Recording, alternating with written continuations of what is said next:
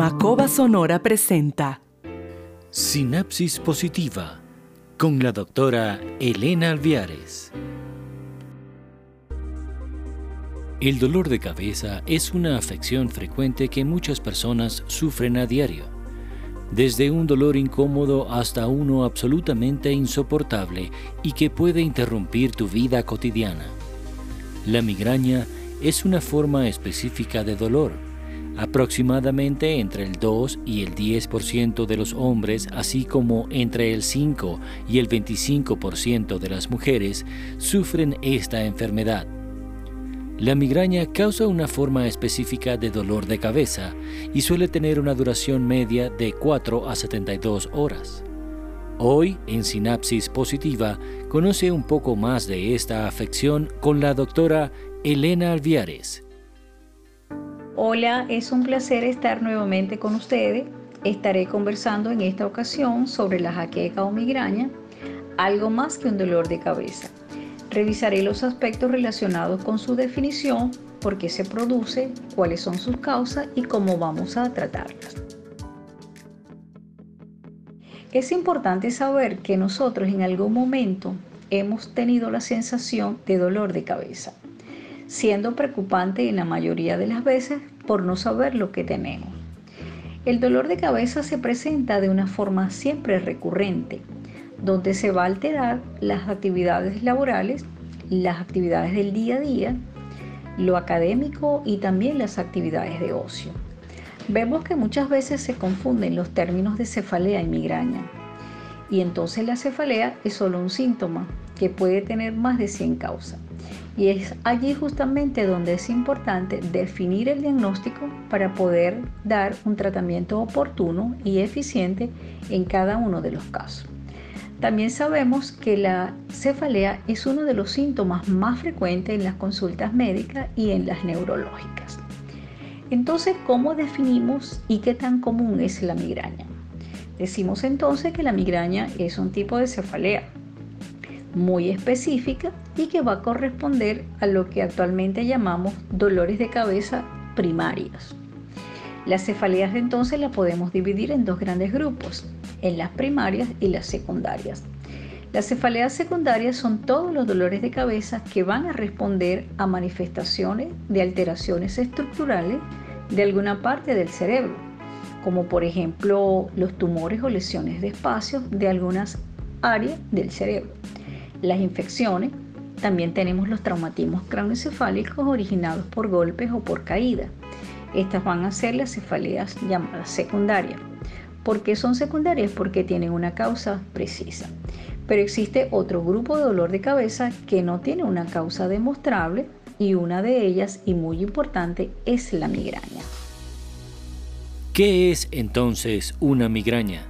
Decimos entonces que básicamente es un patrón de respuesta del cerebro. Y nuestro cerebro tiene la capacidad de responder a distintas situaciones, a distintos factores y a distintos elementos gatillantes de un modo particular. Y ese modo particular son las llamadas etapas o fases en la migraña. Se reconocen actualmente varias etapas. Tenemos entonces una primera etapa llamada pródomos, que varían de horas antes del inicio de la crisis. Estas se van a manifestar en la mayoría de las veces por somnolencia, por bostezo, trastornos del apetito y algunas personas con migraña les da por comer dulce. Son síntomas poco específicos y se dice que son parte de las crisis que se está incubando. Luego tenemos otra fase que no todos los pacientes la tienen, solo la van a, presentar un 15% de pacientes con migrañas con aura. Entonces tenemos que saber que un aura no es más que una manifestación de, de una alteración que ocurre en la corteza cerebral, específicamente la corteza occipital que está relacionada con las alteraciones visuales. Y ahí entonces los pacientes refieren tener o ver luces, destellos o flash y es lo que se llama fotofobia. También tienen alteraciones de los campos visuales y se expresan en dificultades en ver a los lados, tienen una visión difuminada y tienen visión borrosa. También existen las alteraciones motoras que van a estar dadas por la pérdida de la fuerza muscular, sobre todo en un brazo y en la pierna. Existe hormigueo o parestesia que van a estar dadas o el paciente lo refiere en la cara, en el brazo. Y también tienen alteraciones del lenguaje, del habla. Esto también va a ocurrir en una forma, todos estos síntomas en una forma lenta y gradual, con duración máxima de una hora y un pico en promedio entre 20 a 30 minutos, que es lo que regularmente se presenta este tipo en esta fase. Posteriormente vamos a tener la fase típica, que es justamente la crisis de dolor. Aquí lo característico va a ser que este dolor es unilateral, es pulsátil, cambiante, de moderada a fuerte intensidad y que va a estar asociada con síntomas como las náuseas, los vómitos, diarrea también puede existir y una marcada sensibilidad a todos los estímulos, específicamente los ruidos, los olores y las luces. El paciente refiere una intolerancia a los movimientos. La persona no quiere moverse, prefiere estar sola, en habitación oscura, en silencio y en reposo. Esta dura de 4 hasta 72 horas y muchas veces es muy incapacitante. Luego tenemos la fase de postdromo, que varía de hora a día, donde persisten algunas manifestaciones vagas de molestia como de torpeza intelectual, la persona no puede realizar sus tareas sencillas y muchas veces tiene alteraciones de concentración con ligera intolerancia a la luz.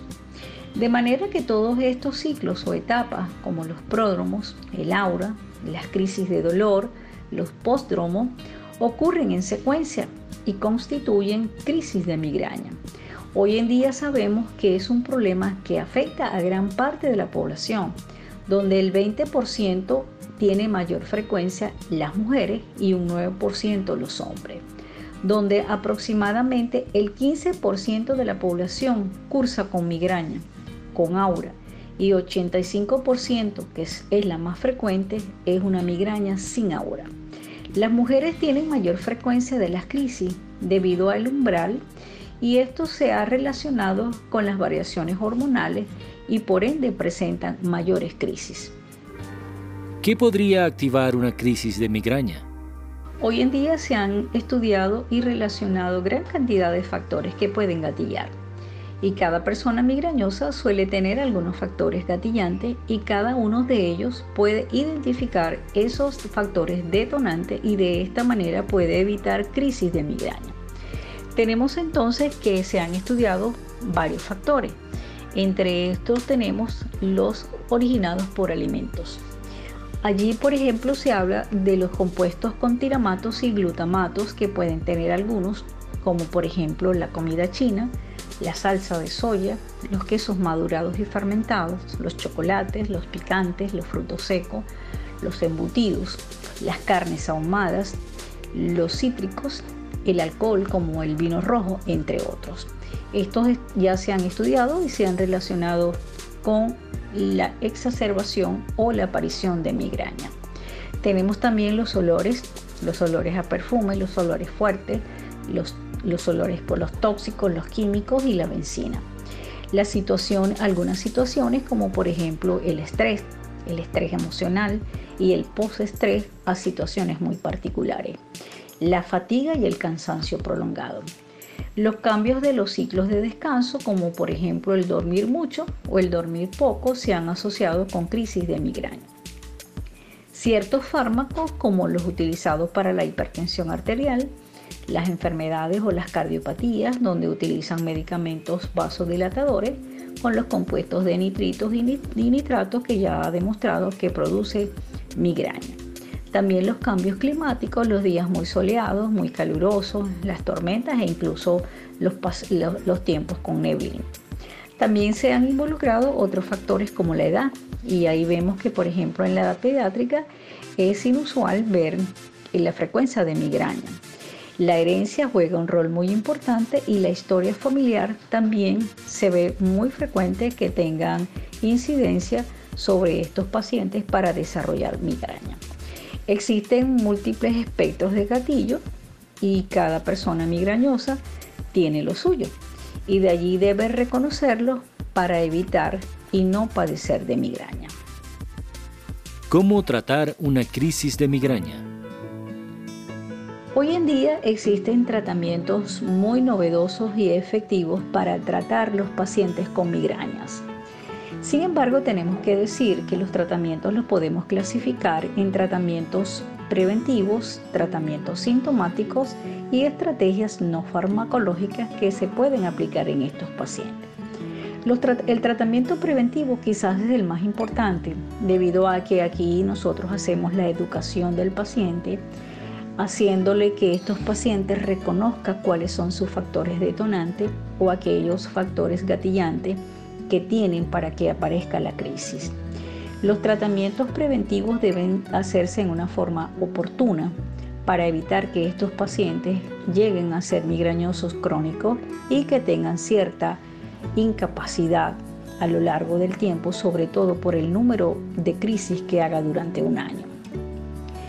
Los tratamientos preventivos tenemos que tener ciertas consideraciones, por ejemplo, debemos de saber cuáles vamos a elegir, hacer una elección del fármaco que tenga cierta seguridad, que sea efectivo, que se base en relación a las características, por ejemplo, del paciente, de los síntomas que presenta, el tipo de crisis, el número de frecuencias que presenta eh, las migrañas y la comorbilidad asociada que pueda tener y que no interfiera justamente con las enfermedades que pueda tener para que pueda ser un tratamiento efectivo y este paciente pueda tener algún beneficio del mismo.